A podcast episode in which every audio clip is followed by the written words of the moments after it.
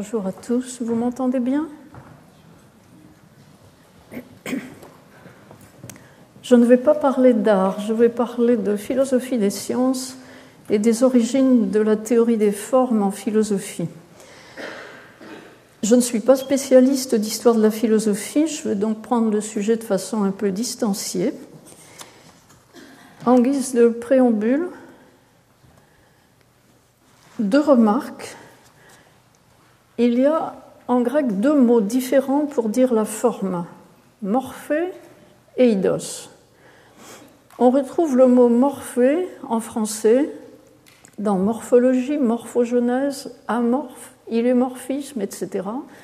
Et on retrouve le mot eidos dans idée, idéal, idéal, avec tous leurs dérivés, idéalisme, idéaliste, etc., et dans le vocabulaire philosophique et idétique en phénoménologie. La théorie des formes de Platon est aussi appelée théorie des idées. Une idée, dans la perspective où je vais me situer, est une forme. Exemple, si je dis c'est un homme de bien, ou bien c'est un salaud, je qualifie la personne, je silhouette la personne, je mets dessus une forme. Deuxième remarque préliminaire, y a-t-il une grande différence entre la philosophie des formes chez Platon et chez Aristote? Bergson dit que non parle de différences légères et superficielles pour ne pas dire verbales. Je veux me ranger à cette position qui n'est pas la position de tous les commentateurs. Et très en gros, je verrai les choses comme ceci. Si Platon et Aristote étaient professeurs au Collège de France, Platon Platon ferait de la, physique théorique comme Veneziano, et on retrouverait Aristote dans le laboratoire de biologie en train de triturer des cellules souches embryonnaires. Deux tempéraments très différents. Deux manières d'approcher la question différentes aussi, dans la mesure où Platon tendra à penser de haut en bas des formes de gouvernement en général au régime qui les exemplifie, par exemple la démocratie d'Athènes. Alors qu'Aristote ira plutôt de bas en haut. Il vous dira que les abeilles, les frelons, les guêpes et les fourmis volantes sont des animaux du même genre. La question, bien sûr, sera de savoir si le problème est cognitif ou cosmologique. Mais dans tous les cas, qu'il s'agisse de la manière platonicienne ou de la manière aristotélicienne, il s'agit de dégager ce qu'il y a de commun à des éléments dispersés. La forme démocratique à Athènes ou ailleurs, c'est une forme plus générale que les particularités de la démocratie à Athènes ou ailleurs. Et la forme hyménoptère, elle recouvre plusieurs espèces d'insectes différents. Donc nous retiendrons, et je pense que c'est une idée directrice utile pour les deux journées qui vont avoir lieu sur ce thème, la forme est ce qui fait l'unité d'une multiplicité. Maintenant, la forme a-t-elle une réalité indépendante de cette multiplicité, Là est l'énigme. Pensez au rapport entre une partition musicale et les exécutions de cette partition, qui sont multiples.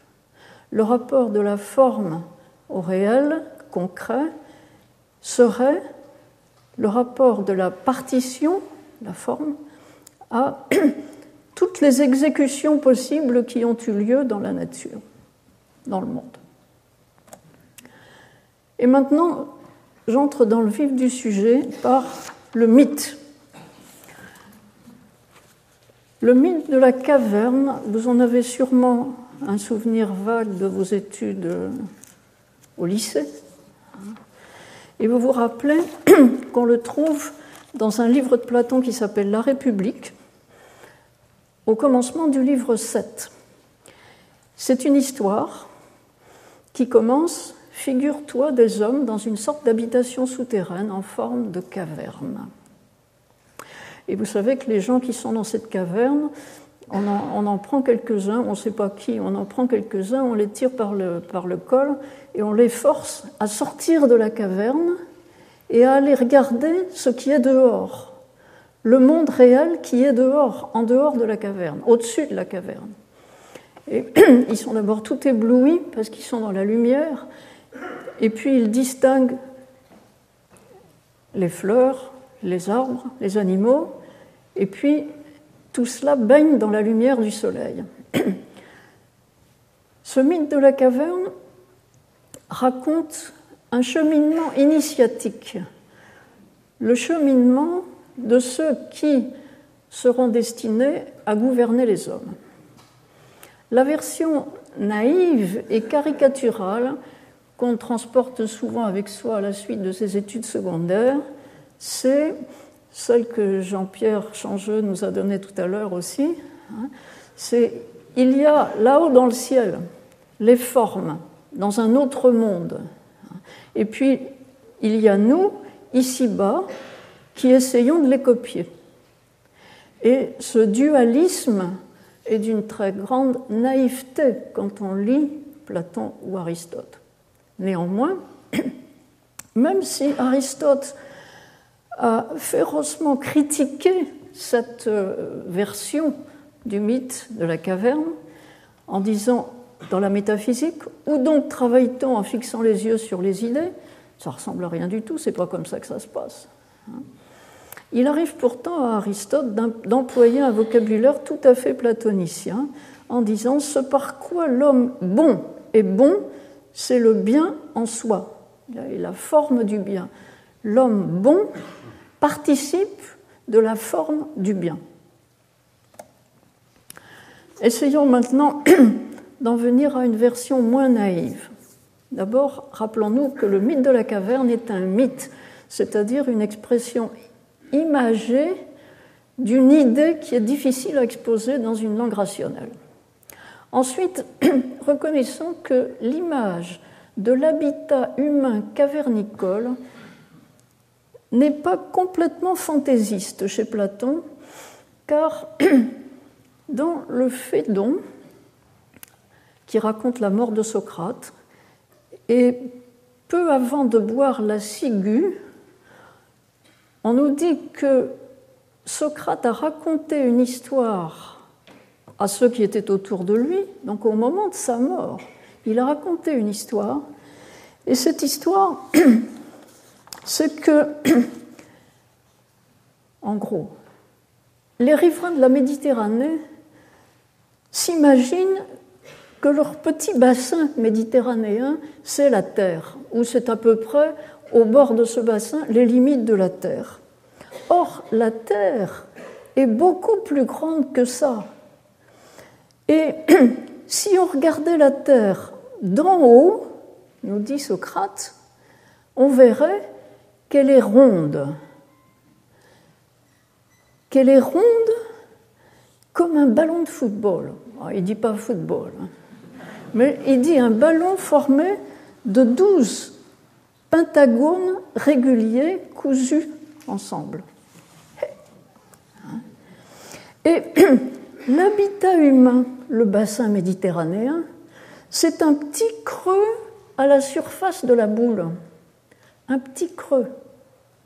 Et il y a peut-être beaucoup d'analogues aux hommes ailleurs sur la surface de la Terre.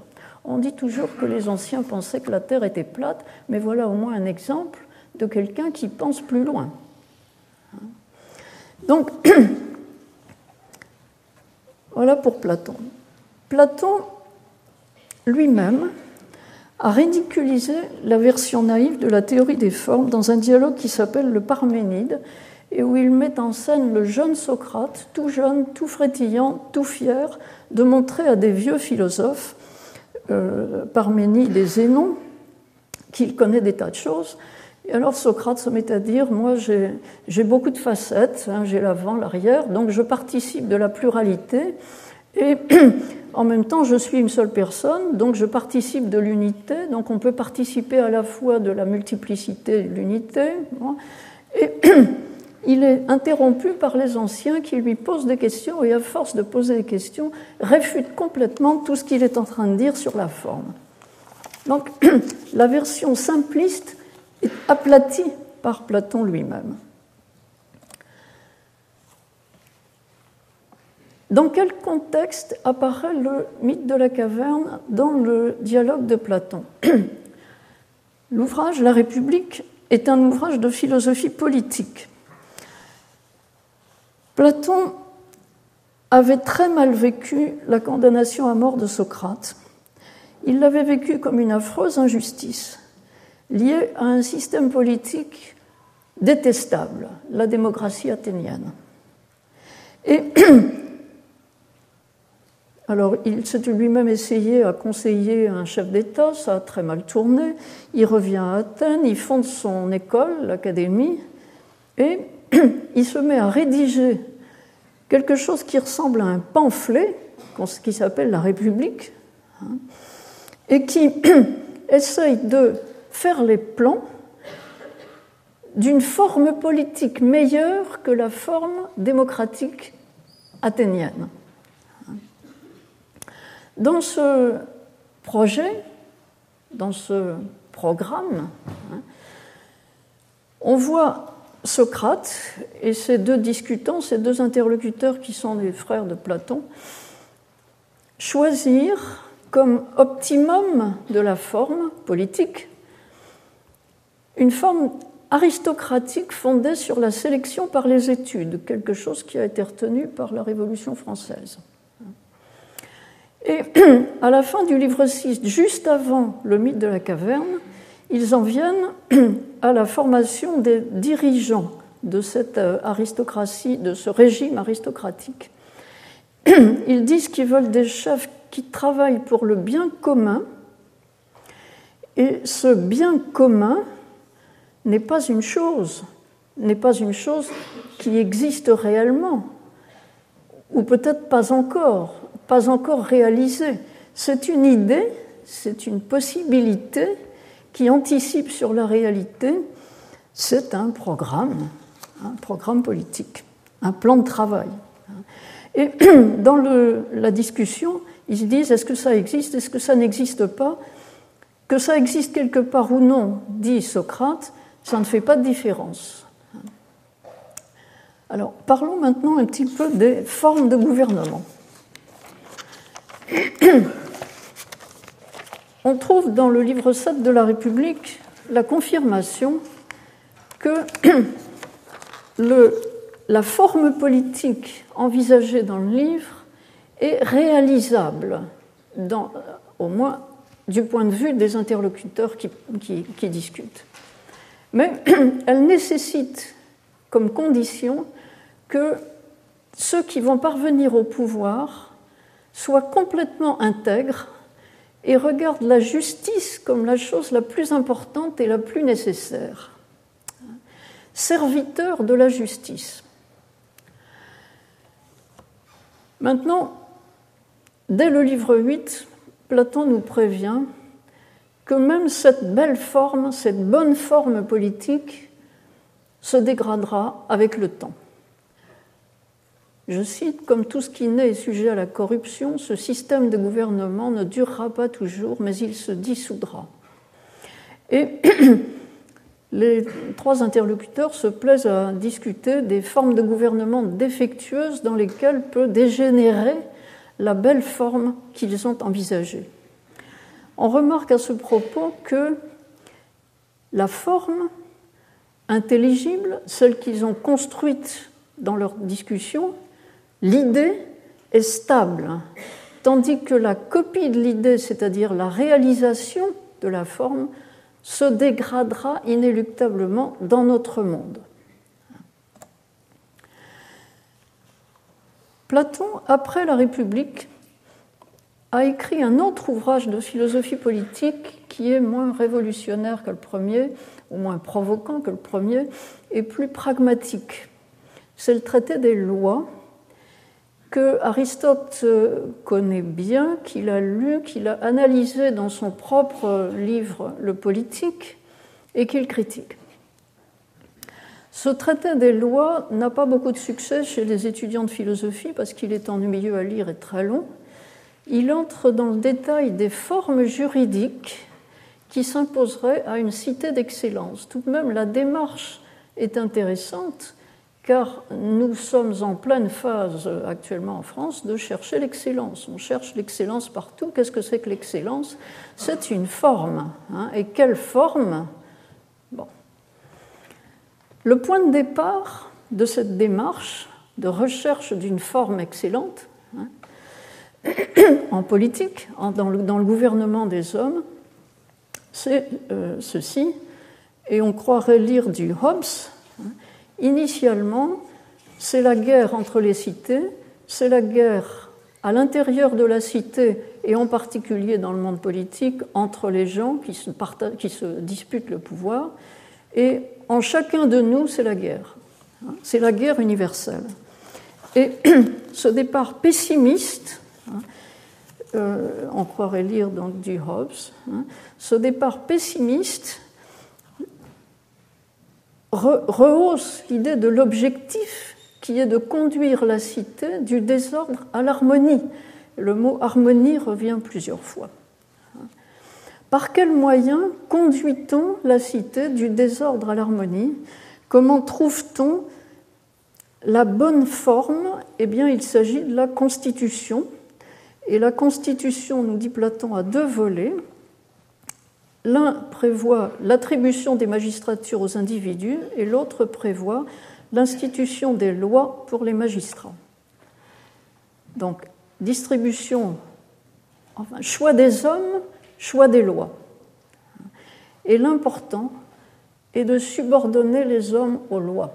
C'est l'idée spécifique que promeut le livre Les lois, qui nous dit dans les grandes lignes que le législateur, alors il est beaucoup plus pragmatique ce livre-là que la République. Dans la République, on a l'impression que, euh, Socrate et ses interlocuteurs euh, euh, partent a priori. Hein. On va construire comme ça, dans l'idéal, sans tenir compte d'aucune réalité, la cité idéale. Tandis qu'ici, il est reconnu que les groupes humains ont toujours des formes d'organisation spontanée et que la tâche du législateur sera de corriger, de redresser, et ça ne se fera pas d'un coup et ça ne se fera pas sans douleur. Je vous cite des petits passages ici. Il vivait selon des coutumes et selon qu'on appelle les lois des ancêtres. Et ces lois des ancêtres qui sont plus ou moins qualifiables de naturelles, on va les transformer en lois pensées par l'homme, intelligibles, euh, et, penser de telle sorte que l'harmonie soit plus grande. De même, euh, ça ne, se fera pas sans douleur. On demande aux législateurs d'instituer des lois que le peuple acceptera volontiers, comme si on demandait aux médecins de donner du plaisir à ceux qu'ils soignent. Enfin, une période d'expérimentation est reconnue pour les lois nouvelles, hein, une période de dix ans, période expérimentale. Donc, le législateur, dans les lois, tâtonne un peu pour améliorer l'harmonie d'ensemble. Ensuite, il s'adresse aussi bien à la sensibilité qu'à l'intellect, alors que dans la République, on avait l'impression que la démarche était surtout intellectuelle. Euh, j'ai trouvé très jolie cette euh, phrase Quand la voix atteint jusqu'à l'âme, voilà, me semble-t-il, la formation à la vertu que nous avons appelée musique. En effet, la musique est au programme d'éducation des citoyens de la cité platonicienne. Mais l'important à voir, c'est que la loi est au-dessus de l'homme. Je cite, Si j'ai appelé serviteurs des lois ce qu'on a coutume d'appeler les gouvernants, ce n'est pas pour le plaisir de forger des mots nouveaux, c'est plutôt parce qu'à mon avis, c'est de cela plus que de tout le reste que dépend la sauvegarde de la cité. Les magistrats, les dirigeants de la cité soient au service des lois et non l'inverse, non les lois à leur service. Vous n'y voyez aucune allusion à la vie en France actuellement. Maintenant, dans les textes, aussi bien dans la République que dans les lois, on rencontre, et pour le lecteur c'est un petit peu déconcertant à premier abord et on n'y fait pas trop attention au premier abord, on rencontre des tas de remarques mathématiques. C'est ma troisième étape. Dans la République déjà, euh, il est indiqué qu'au programme de formation des futurs responsables de la cité, il y a l'arithmétique, la géométrie, géométrie plane et géométrie en trois dimensions, l'astronomie, etc. On peut croire que c'est pour développer leur habileté intellectuelle, leur habileté dialectique, pour leur apprendre à bien raisonner, bien donner des preuves, critiquer.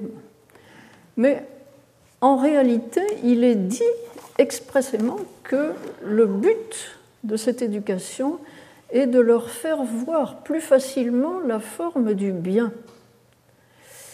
Qu'est-ce que les mathématiques ont à voir avec ça?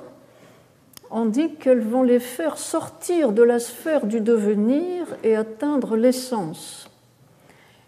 En particulier, pour l'arithmétique, je cite encore, il conviendrait de prescrire cette étude par une loi et de persuader à ceux qui doivent remplir les plus hautes fonctions publiques de se livrer à la science du calcul, non pas superficiellement pour aller au marché et faire des affaires, hein, mais jusqu'à ce qu'ils arrivent par la pure intelligence à connaître la nature des nombres. Qu'est-ce que la nature des nombres a à faire avec le gouvernement d'une cité et l'édification conceptuelle d'une forme idéale pour la cité?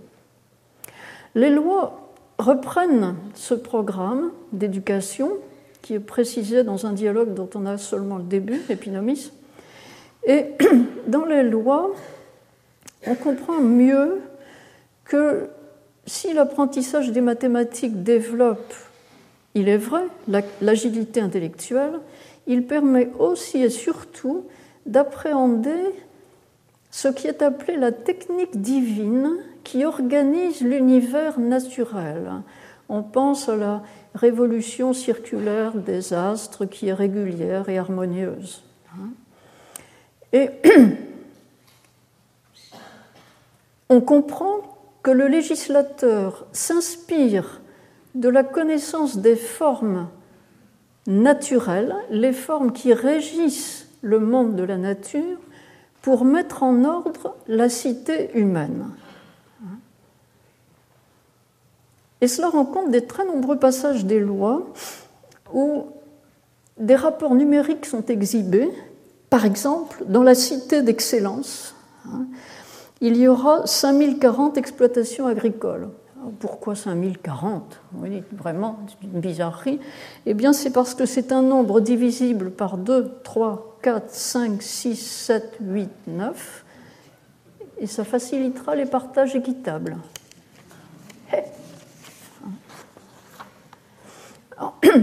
sur cette euh, place des mathématiques chez Platon, les mathématiques ont une portée cosmologique. Je vais suivre l'hypothèse de Charles Mugler. Je cite son livre Platon et la recherche mathématique de son époque. Mugler nous dit que euh, beaucoup de commentateurs de Platon, la plupart des commentateurs de Platon, ont considéré que dans le cursus studiorum de Platon, les mathématiques sont propédotiques, c'est-à-dire que c'est une ascèse préliminaire qui permet d'accéder à l'étape suivante qui est la philosophie. Tandis que l'hypothèse de Mugler, c'est que les mathématiques sont inhérentes à la démarche philosophique. Mugler dit que Platon a perçu l'importance pour la connaissance de la nature de la recherche en mathématiques qui se faisait à son époque, dont il est contemporain, qu'il a participé à ces recherches mathématiques, qu'il a connu les résultats en géométrie qui devaient aboutir aux éléments d'Euclide un peu plus tard, qu'il a vécu la terreur tragique, je cite Mugler, causée dans le milieu des pythagoriciens par la découverte de l'irrationnel, c'est-à-dire la découverte de l'incommensurabilité de la diagonale aux côtés du carré. Vous faites un carré, vous tracez la diagonale. En géométrie, c'est tout clair, tout simple. Vous calculez la longueur de la diagonale en fonction de la longueur du côté et vous ne savez pas faire l'opération. L'opération n'a pas de fin. Cette disharmonie dans les mathématiques elles-mêmes entre la géométrie et l'arithmétique a été un supplice pour les premiers philosophes grecs qui l'ont connu. Alors,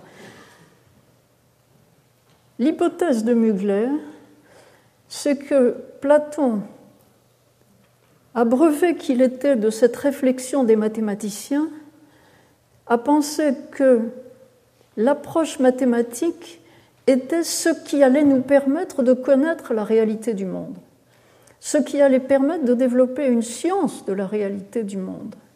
Et cette approche mathématique est centrale à ses yeux. Thèse de Mugler. Mugler, du coup, fait apparaître dans son livre le rôle chez Platon d'un principe de similitude ou d'équilibre et d'un principe d'économie dans la cosmologie.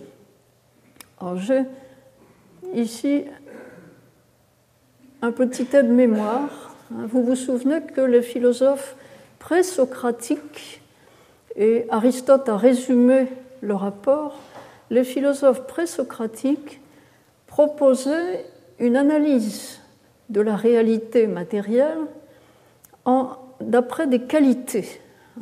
L'eau, l'air, la terre et le feu seraient les éléments fondamentaux qui constituent toutes les choses de la nature. Et la délimitation de l'eau, l'air, la terre et le feu est qualitative. Si l'on suit l'hypothèse de Mugler, on voit clairement que Platon a rompu avec cette approche qualitative et qu'il préconise une approche purement mathématique. Or, qu'est-ce qu'on cherche par les mathématiques? On cherche non pas à qualifier des éléments, hein, mais à mettre en évidence des relations entre des éléments dont on ne sait pas ce qu'ils sont dont on n'approfondit pas ce qu'ils sont. Des relations et non pas des éléments.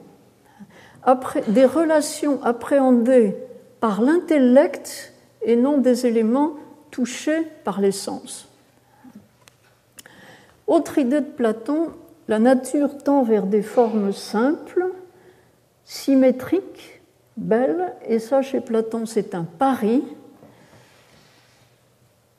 pour chercher quelles sont les formes élémentaires dans la nature, pensons au polyèdre régulier. La nature fait simple et beau. Alors, je, confirme ça par cette citation du Timée. Il faut dire quelles propriétés devraient avoir les corps les plus beaux être au nombre de quatre, être dissemblables les uns par rapport aux autres, tout en pouvant s'engendrer les uns les autres lorsqu'ils se disloquent, du moins certains d'entre eux, ce sont les propriétés de ce que les autres appelaient les quatre éléments et que Platon récupère en donnant aux éléments feu la forme tétraédrique, à l'élément air la forme octaédrique, à l'élément eau la forme icosaèdre et à l'élément terre la forme du cube. Or, c'est solide ces polyèdres réguliers sont décomposables en triangles, triangles équilatéraux ou isocèles. Ces triangles eux-mêmes sont décomposables en plus petits triangles. Et l'idée, l'idée platonicienne, clairement, c'est que ces états de la matière sont échangeables entre eux. C'est-à-dire qu'un tétraèdre peut se défaire et contribuer à la formation d'un octaèdre. Vu? Maintenant, il y, a cinq, il y a cinq polyèdres réguliers. Le cinquième, c'est le dodécaèdre. Et vous reconnaissez que le cinquième, c'est la forme de la Terre dans son ensemble, que j'ai dit tout à l'heure, le ballon de football. Maintenant, cette régularité, alors dans le Timée, il y a un passage où euh, Platon euh, nous suggère que quand on digère un aliment, quand on digère un aliment, les sucs digestifs qui sont formés de, petites, petits, de petits, triangles hein, démolissent les, corps que nous avalons, que nous mangeons, et les, amènent en petits triangles et les recomposent d'une façon qui, qui, convient à l'organisme. Euh, Mugler insiste sur le fait que la régularité que Platon cherche dans la nature présuppose un espace euclidien. Et il dit que Platon savait qu'il s'agit d'un pari, un pari touchant le troisième genre de l'être, ou réceptacle, et touchant la rationalité de l'univers, et que ce pari révèle l'esthétique mathématique chez Platon. Maintenant,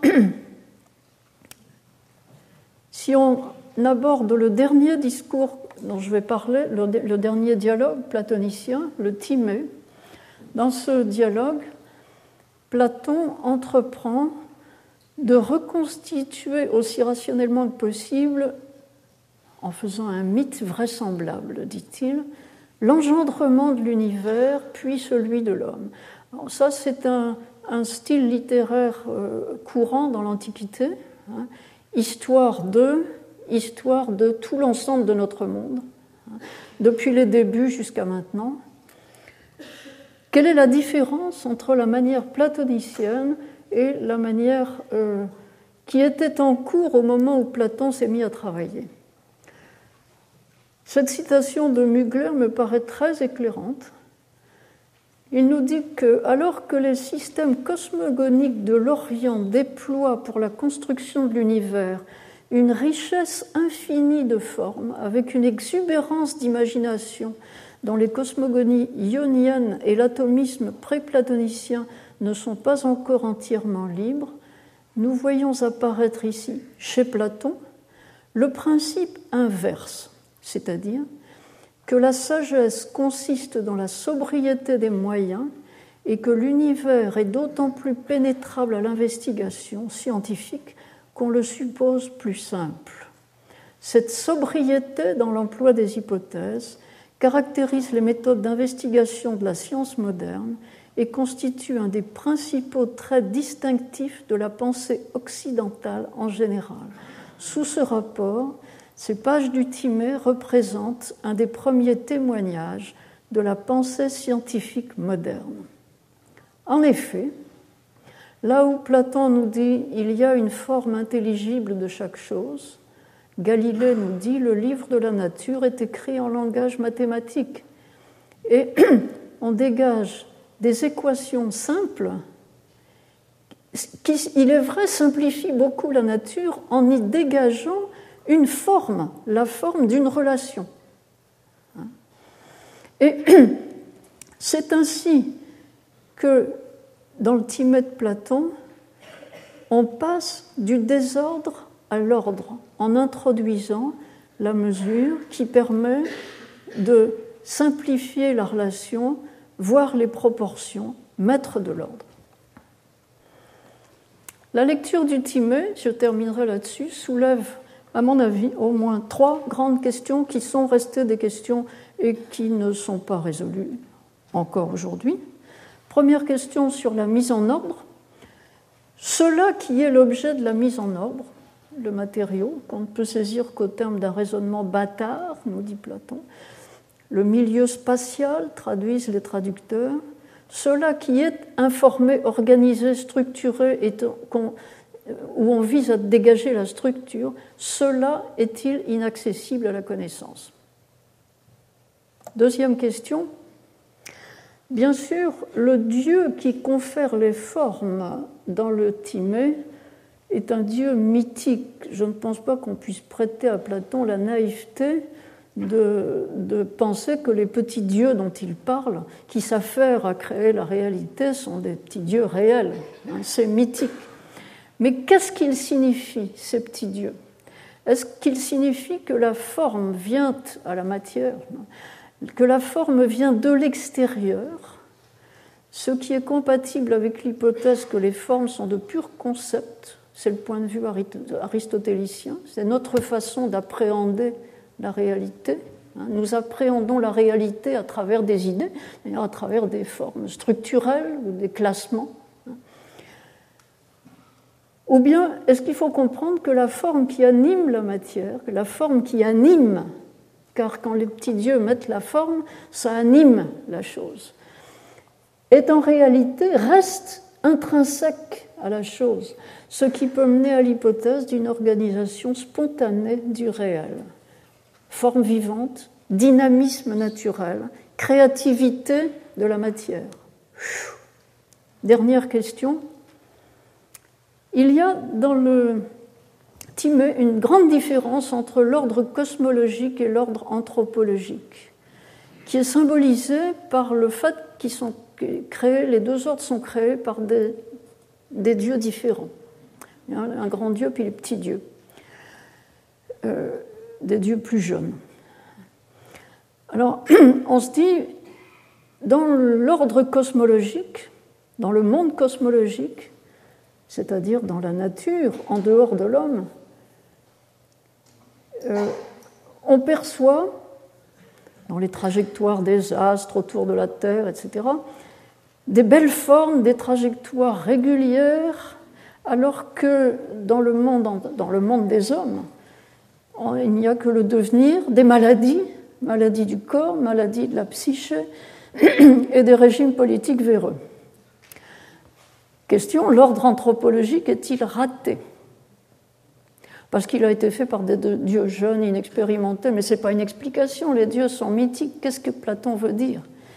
Est-ce que Platon, c'est l'alternative, réserve aux humains la capacité de compléter ou de corriger le travail des dieux jeunes quand il dit que nous sommes, nous êtres êtres humains, une plante non point terrestre mais céleste? Est-ce que Platon suggère que l'homme va jouer le rôle d'un petit Dieu? Je laisse là-dessus. Et je remercie ceux qui m'ont aidé à préparer cette présentation, Bertrand Saint-Cernin et Denis Knapfler. Je vous remercie.